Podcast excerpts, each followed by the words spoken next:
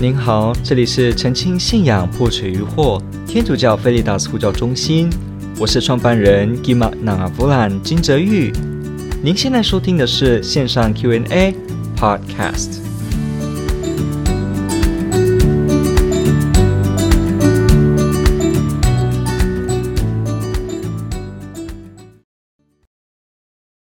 这个提问呢是问到说，呃。应该蛮多人有时候听到这个，他说：“少年耶稣曾到东方学佛。”哦，这是一个阴谋论哦。这个提问者也提出阴谋论。他说，近代坊间流行着一种阴谋论，指称说，基督信仰信奉的耶稣不是历史上真正的耶稣，真正的耶稣其实是个佛教徒，从十二岁到三十岁曾到东方学佛。好。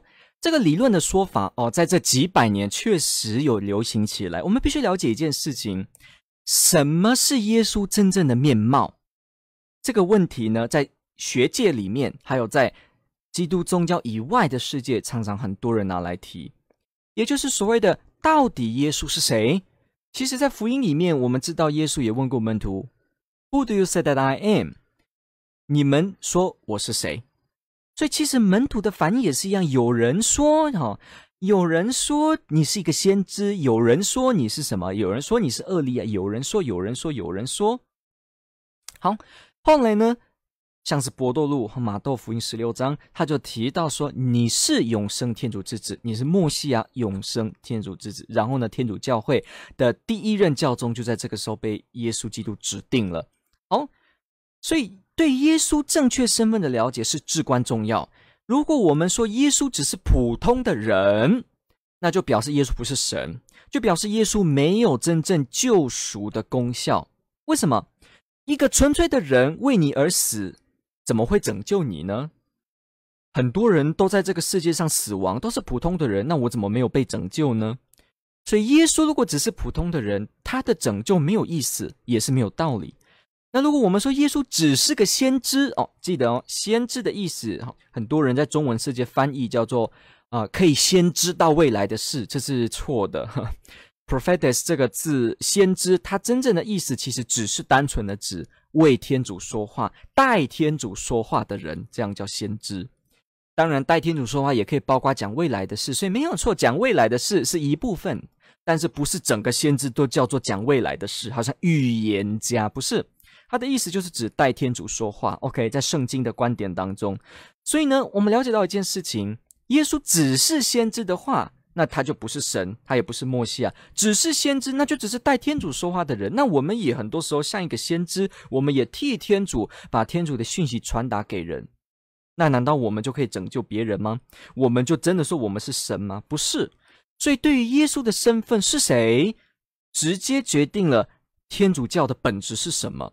所以这是核心当中再核心，核心当中再核心的一件事情。好，那所以在近代很多人，因为我们知道这个呃历史的发展，在这几百年当中，有很多的人去批评天主教的信仰，甚至是抹黑啊，写出一些所谓的假的野史。那这个史呢，里面呢，这个历史啊，里面没有真正的根据。他在里面就拼凑提出很多阴谋论，比方我们知道那个 Dan Brown 这个美国作家，所谓丹布朗做的《达文西密码》里面就一样，被非常多的学者抨击，提出里面的揭露里面的错误。哦，所以我们要了解一件事情。很多的人用自己的说法来说明耶稣基督，这一点很重要，你必须了解。有人说耶稣基督就是什么呢？共产主义的创始人。有人说耶稣基督只是一个道德家，他没有复活。有人说耶稣基督只是个先知。有人说耶稣基督根本不存在，这也是一个有人在提的理论哦。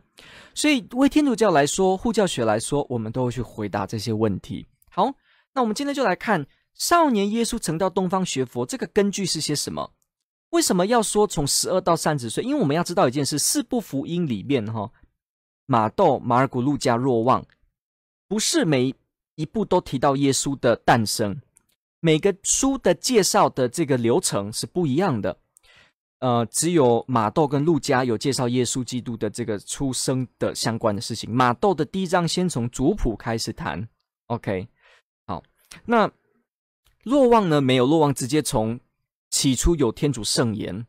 那马尔谷的话，很快就进入耶稣的受洗，就开始了他的生活。那马窦还记载的童年的时候，这个耶稣这个呃，可能要逃到埃及，然后耶稣基督之后，呃，人口普查这些事情啊，怎么样子的诞生到客栈，我们发现这些事情四部福音的记载里面，对于耶稣的童年，其实记载的内容没有很多。再来，耶稣童年结束之后发生了什么事呢？我们顶多看到的是，比方说十二岁在圣殿里面跟这个经师们、跟这些人问答之后呢，基本上我们圣经找不到根据提出发生了什么事情，中间是一段空白。直接就到了后来呢，耶稣受洗开始了他公开三年的传教生活。所以公开三年的传教生活呢，就看到耶稣开始这个呃收门徒，开始后来钉十字架。那中间这段去哪里呢？很多这个阴谋论家就会在那边加油添醋。我记得我们有一次节目提到阴谋论，我们提过阴谋论的本质就是什么都可以讲。所以阴谋论你要回答他的话，你就是比他更阴谋论就对了。比方说，嘿。你知道吗？既然耶稣的年轻的时期是空白的，所以耶稣应该去了印度。你就说，我告诉你，他应该去了火星。这个意思就是说，阴谋论本身的根据，它就是因为没有根据，所以它才让人吸引，让人去想。所以在学界里面，对阴谋论的说法，对所谓的 conspiracy theory，不会太认真的看。而且呢，里面因为学界是很讲究每个字都是有根据的。所以，对于所谓的这种替代理论，或者是所谓阴谋论呢，呃，顶多只能说在小说上面可以很好的发挥，但是必须到有成为主流，才会在学术上真的被说明。好，所以我们先知道一件事情：中间这段期间似乎是空白的，所以有人就去填补，说耶稣到了东方去学佛。那这个说法是因为有几个 几个人提出来的理论，大部分他们出了书去提。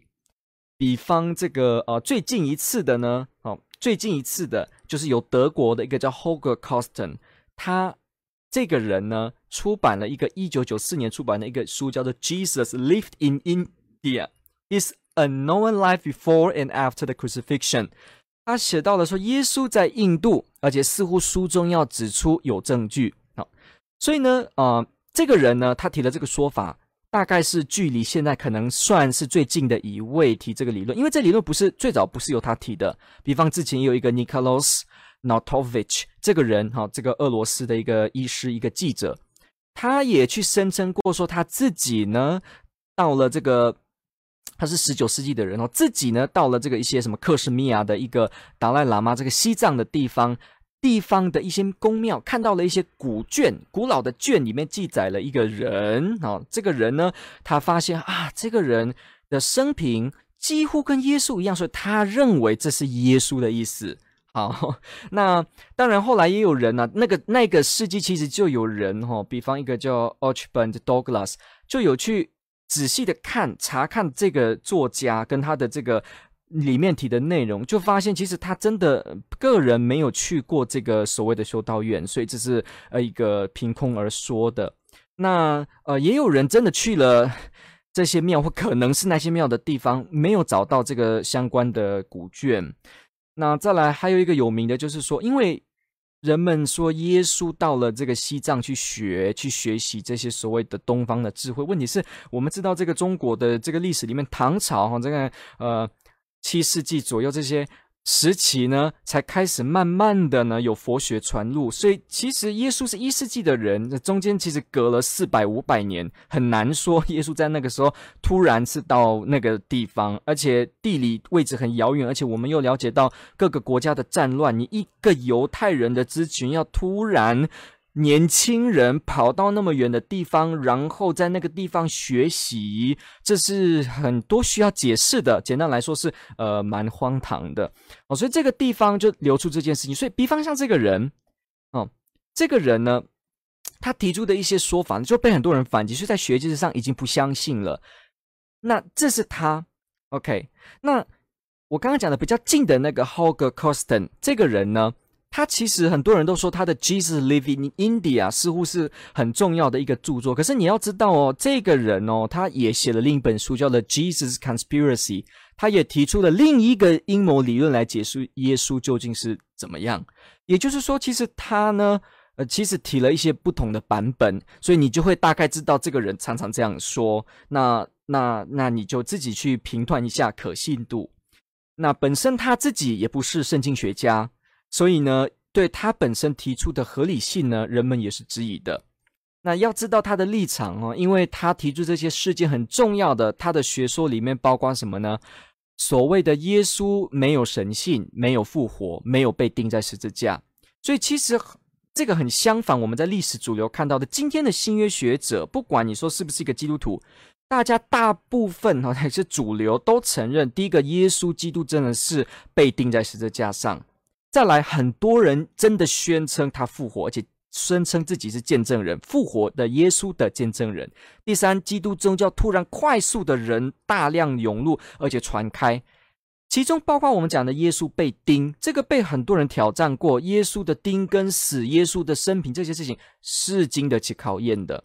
所以今天你说耶稣要没有被钉死，这是很困难的。未了解这些资料的人，美国曾经也去颁发过说，耶稣基督按照历史去考究说，耶稣包括知道一些那个时期的罗马的十字架酷刑，包括综合福音说了耶稣基督的那个情况下，他必定是死的。他的伤口，他的钉痕，他的整个考虑医学的逻辑，就医学会给了诊断证明书，说他一定是死哦。给了这个医学学会权威的认证，说耶稣必定是死了。之前有时候在节目、电视也有看到一些知性的节目，也去提供这样的资料。所以我们要去了解一件事情，就是说这个部分今天突然还要说耶稣没有被钉啊，这个说法其实也不是到今天才有。比方说伊斯兰里面也是耶稣基督这个没有被钉，那很多也说耶稣哦没有被没有被钉是活过来了或怎么样，这个都是有别人讲过的。OK，好，那所以。我们要了解一件事，呃，有些资料这些书名哦，呃，或这些常见的理论，因为这个理论也是五花八门，有的说什么一本书，听说在印度，还是听说印度哪里某一个师傅讲了些什么内容，所以就说哦，耶稣真的是去过印度，那。我们先了解一下，有两个主流的版本呢、啊。一个就是说，可能耶稣在公开传教之前，他可能有超过十年的时间在印度去学习，甚至说在 Guru 的脚前学习，好，东方的这个灵修以及真正东方的宗教。好，那呃，再来有一个说法说，耶稣并没有被钉在十字架上而死，他幸存了。然后呢，他之后往后余生都是在印度，然后他到一百二十岁才死掉。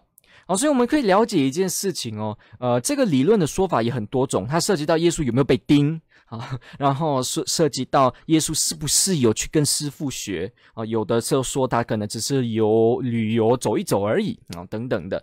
那我们要了解一件事情啊，如果我们单就想要做回应的话，我们可以看圣经的一个部分提出来，呃，路加福音第四章十六节，还有二十二到二十四节，请注意看哦。我现在念思高版本，他说什么呢？他说他来到了纳扎勒，自己曾受教养的地方啊。英文 has been brought up。好，按他的习惯，就在安息日天进了会堂，并站起来要诵读。好，你发现这边一件事哦，耶稣到了纳扎勒，他出生的地方纳扎勒嘛，哈，在撒玛利亚的北边。好。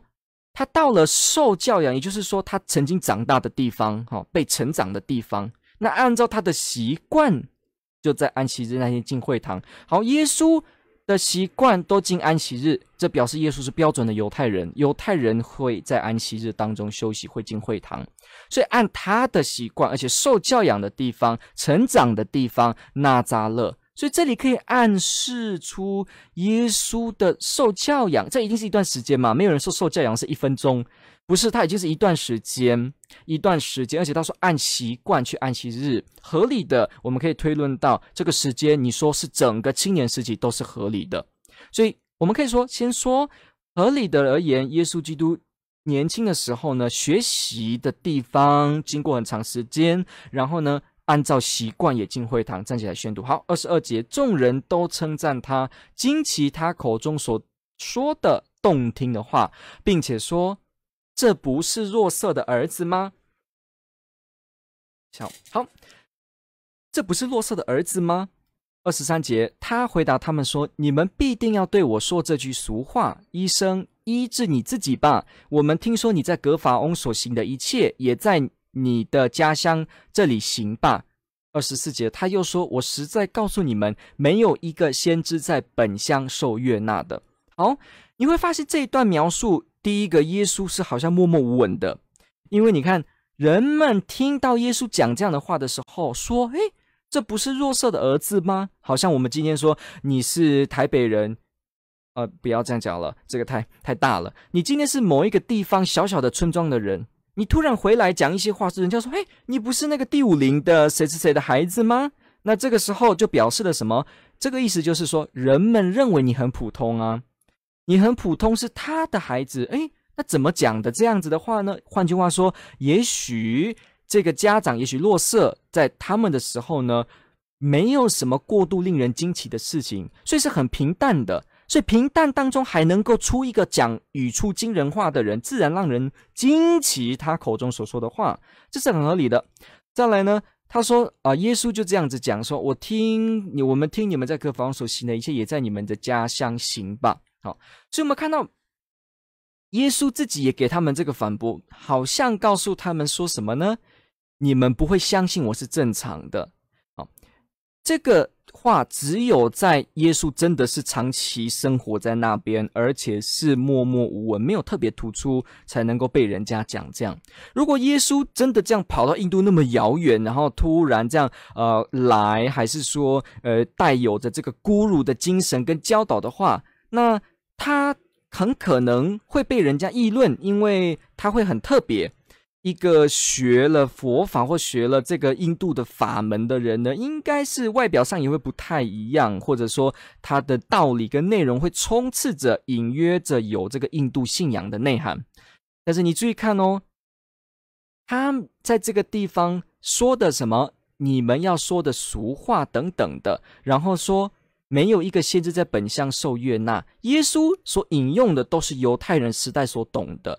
换句话说，他用的经典，他引用的东西还是犹太人的资料。如果耶稣去印度的话，我们是可以很合理的说，诶，他这时候可以引用一点佛经啊。但是我们必须说，整本圣经新约当中，耶稣基督提到的教导，第一个，他从来没有引用这些。不一样，跟充斥着佛法或印度法门的这种的经文内容没有，它出现的都是引用希伯来的圣经，或者呢，有些时候引用我们说的第二正典，因为那时候耶稣时代用的是 LXX，是所谓的 Septuagint Bible，所谓的希腊的译本，所谓的七十贤士译本。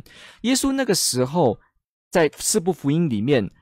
记载的内容，他说的话都没有引用奇特让人可疑的这样的资讯，他反而都会说经上记载，所以伊撒意亚先知这样说，这些内容都是出自希伯来圣经，所以我们可以了解到一件事：如果耶稣基督本身也真正学过印度，他可以大胆的来布道所谓的东方的宗教，所谓的佛，或者是那个时候可能说在之前印度可能学习这个呃多神论里面的这个呃。因为印度的神则太多哈，那可能在里面学到这些，包括轮回什么等等。可是耶稣不是，耶稣的生活提出的教导没有提出轮回这件事情，提到的是直线的，是非常犹太人的观点。人从天主创造，人活着，人死了去天主那边，是这样子直线的方式，不是印度，不是所谓的东方印度式的这种。回旋的方式，所谓的轮转的方式，所谓的 reincarnation，所谓的轮回。所以耶稣提出提出的这种世界观，我从父而来，然后去，这等等的，他没有办法看到是所谓的 karma，我在这个现世去为了我上一世造成的业而在这个地方做补赎。没有，耶稣曾经碰到一个人哦，他是瞎子，这个瞎子非常辛苦。然后呢，来了耶稣的时候。人们就在了解这个人为什么会瞎呢？为什么他会这样子呢？为什么他会如此呢？当时的有些人认为他是不是受诅咒？就耶稣给他的回应是什么呢？没有，都不是。他这样子的原因是因为要彰显天主的大能。你会发现一件事哦，如果耶稣合理来讲，他学法门，他知道这个现世的生活纯粹都是因为上世不好，所以到今天，你我们知道在佛教里面，在佛的系统里面，人今天会活着不是好事，因为人。不是终点，真正是要到涅槃。人仍然在六道轮回当中，所以人本身一存在，那就表示还是在为上司而苦。我们就是还没解脱，我们就是受孽，所以我们现在在这个地方受自己的行动所留给我们的报应，正在这边受。所以在这个。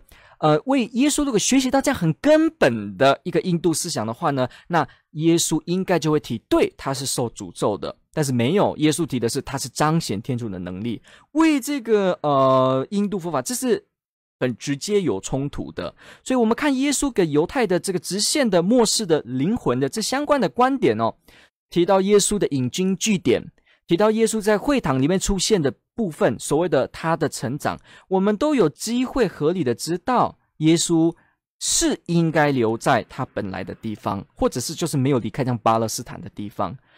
而且我们前面就了解到几个理论，说他到了西藏，问题是那个时间的不对等，还有我们说这几个著作的问题，哦、都被人家反驳。那所以，我们最后再看一个资料。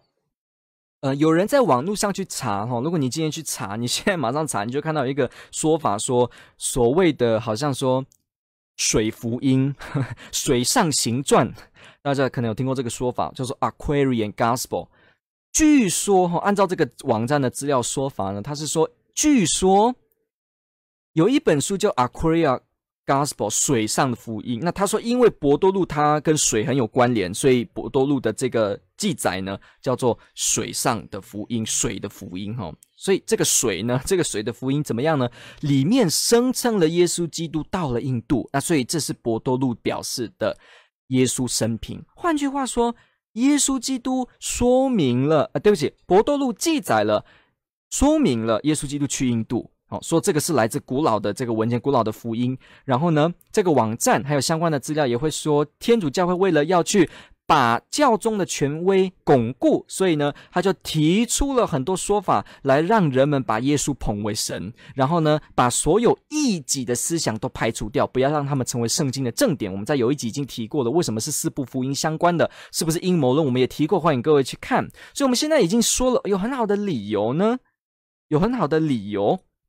我们可以说，OK，很好的理由呢，我们可以了解到一件事情，所谓的古老的卷书叫做博多禄做的，它似乎说明了耶稣到印度。那这个呢，就叫做所谓的 Aquarian Gospel。所以今天有人就讲了说，这是可靠的、可靠的、可靠的。可是大家知道吗？这个说法，如果我们去查证的话，你会发现它受到很多攻击。因为这个说法用的 Aquarian Gospel，我们要知道两件事：所谓的水上，所谓的水的，所谓博多禄行传、伯多路福音这样的东西，历史上有没有叫博多路福音？有，有。我们天主教圣经学者这个 Layman Brown 他也去翻译过它。这都是在网站可以检视的。今天我们有它的译本，好，这个的抄本或译本，哈，这个不是在，这不是圣经里面的正典哦。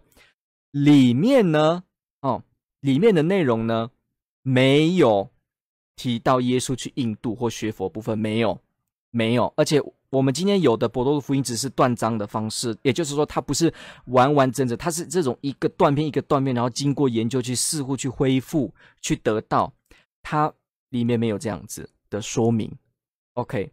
那到底所谓的 Aquarian Gospel，所谓的这个水上福音书，是根据这个伯多禄福音的这个书声称有这个叫做 Aquarian Gospel，这个书究竟是什么呢？呃，我们要知道一件事情，他是一个十九到二十世纪的一个美国人哈，Levi Heydorwin 这个人，他本身呢写的一本书叫 Aquarian Gospel。然后，如果我们经过对照，你会发现那几个网站里面提到的说明，所谓的 Aquarian Gospel 水上福音书记载的是博多路提的耶稣去东方，结果发现它里面引出的引文呢，里面的内容其实可以透过翻译的回溯，也就是说把它现在的中文翻回去，然后呢去跟对照这个美国作家 Levi H. Dorwin 里面的这本书，你就发现是同一本。也就是说，所谓的水福音的说法呢，是根据一个十九、二十世纪的一个美国人，他里面自己的著作写的，他不是圣经相关的学者。然后他在里面的说法呢，是充斥着耶稣基督，充斥着。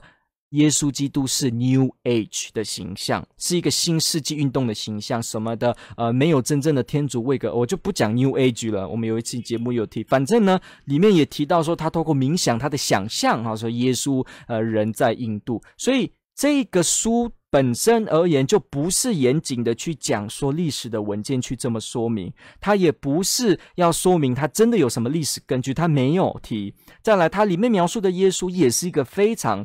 就是一个呃 New Age 形象的耶稣基督，所以所谓的水上福音，所谓提出的这几个学者说的 Jesus live in India，今天都能够找到很多的资料跟学者来提。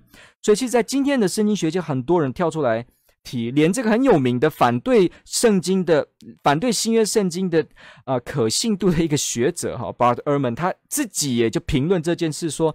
所谓的耶稣去印度的说法呢，这完全就是什么呢？没有任何价值。所以我们要去了解一件事，在今天的主流圣经学界去考究这些东西，它是被反驳的。反而我们从圣经中看到耶稣的生平，耶稣自己没有讲过相关佛法的事，耶稣没有任何被影视为佛法，他的世界观、他的生活、他对犹太人法律的遵守，犹太人我们知道每年哦遵行的律法、遵行的节日、逾越节。耶稣是非常守法的哦，他非常按照犹太人本身的方式哦。耶稣的这些按照他，如果说我们在那个时代标准的犹太人，他们就是会好好的活出亚威的信仰，他们的那个生活，呃，是一直坚持的。连在七元前好几世纪开始被冲进到巴比伦，是到哪里哦？犹太人都是努力的要抓紧的，就是亚威的信仰。雅各伯的天主，伊撒格的天主，好，亚巴郎的天主，这个亚威的信仰为犹太人是非常坚持的，是非常非常坚持的。马加伯的时代，西元前一二世纪，诶，也是一样为信仰作证。耶稣活在那个时代，耶稣的门徒，你看耶稣的门，如果耶稣自己学了印度佛法，他应该像一个 guru 一样，他收的十二位门徒也是一样的，传扬的是什么呢？是耶稣基督是摩西亚，而且是。犹太人意义里面的摩西亚，没有半点印度的符号，是天主呢，是要来拯救我们，继续达位永久的王朝，真正的 New David，真正的新达位，真正的天国实现，而且耶稣建立了伯多禄，成为教会的基石，而且呢，使得他有权柄照顾教会，给他天国的钥匙权柄，然后慢慢传下来，天主教会到今天两千年。我们要了解一件事，耶稣如果是印度的话，他应该早就在第一世纪去传播的门徒。就是有印度特色的色彩，反而没有，反而是非常的基督徒式的方式去传承、去建立教会、保路，然后到后来，我们连看一世纪、二世纪、三世纪的那些所谓的教父的文献，什么 Ignatius of Antioch，所有的安提约基亚、依纳爵这些主教们，他们都是离耶稣时代很近的，没有超过两百年，是一百多年还是更短的人哦。Clement of Rome 啊，这些呃，你去发现一件事情。他们也没有提到的耶稣是所谓这样子的，反而他们的书籍都在去驳斥别的说法，对耶稣的抹黑或宣称。所以我们要去了解一件事情哦，我们透过真的历史考究，你会发现这样子去填补说去东方，这是很没有这个根据的。它可以很好听，但是没有，而且我们要有一个批判性的眼光。今天有一个说法说耶稣在印度有可能的时候，我们可能会马上陷入有可能，但是我们必须学会去问，诶。真的吗？为什么是这样子呢？是如此吗？哦，我们看耶稣基督的这个赞美啊，犹太人的赞美，他在这个呃逾越节的时候，还有他跟门徒们的祈祷。我们看圣经当中流露的形式，耶稣基督是非常犹太人的。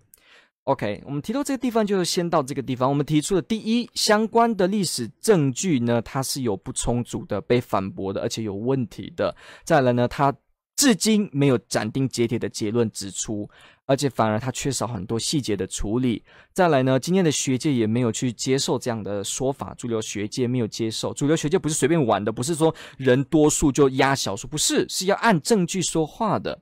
再来，我们看圣经本身的影射呢，圣经的综合资料，我们还是知道耶稣应该不是一个学印度佛法的人。再来，初代教会天主教会对耶稣基督的捍卫，从来没有说，也没有去捍卫所谓的印度的佛法。或者所谓的这个印度的这个，呃，对啦，如果你说佛法，就你时间就会知道错了。如果你了解那个时代的历史的话，好，那我们要了解一件事情哦。初代时候讨论到耶稣的时候，比方亚略派的兴起哦，三世纪、四世纪开始慢慢，你会发现到一件事情，在讨论耶稣到底是不是天主。你看这里没有人在提，没有一个东方教会哪里个人在提说，呃，耶稣基督是不是一个孤乳，是不是一个有这个冥想法的人？没有呢，反而是在看的是他是不是天主者，他是不是天主。所以你看到初代教会对耶稣基督的逐渐确认，那些主教们代代相传，都声明的耶稣就是我们了解的这个耶稣形象。感谢你提问，这问题非常好，天主爱您。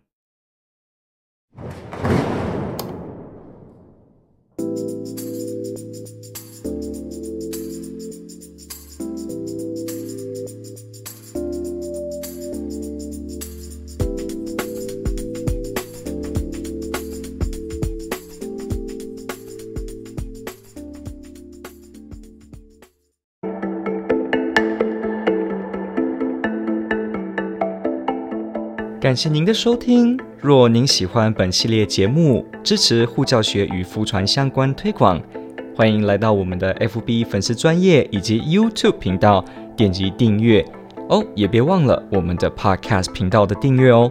天主保佑。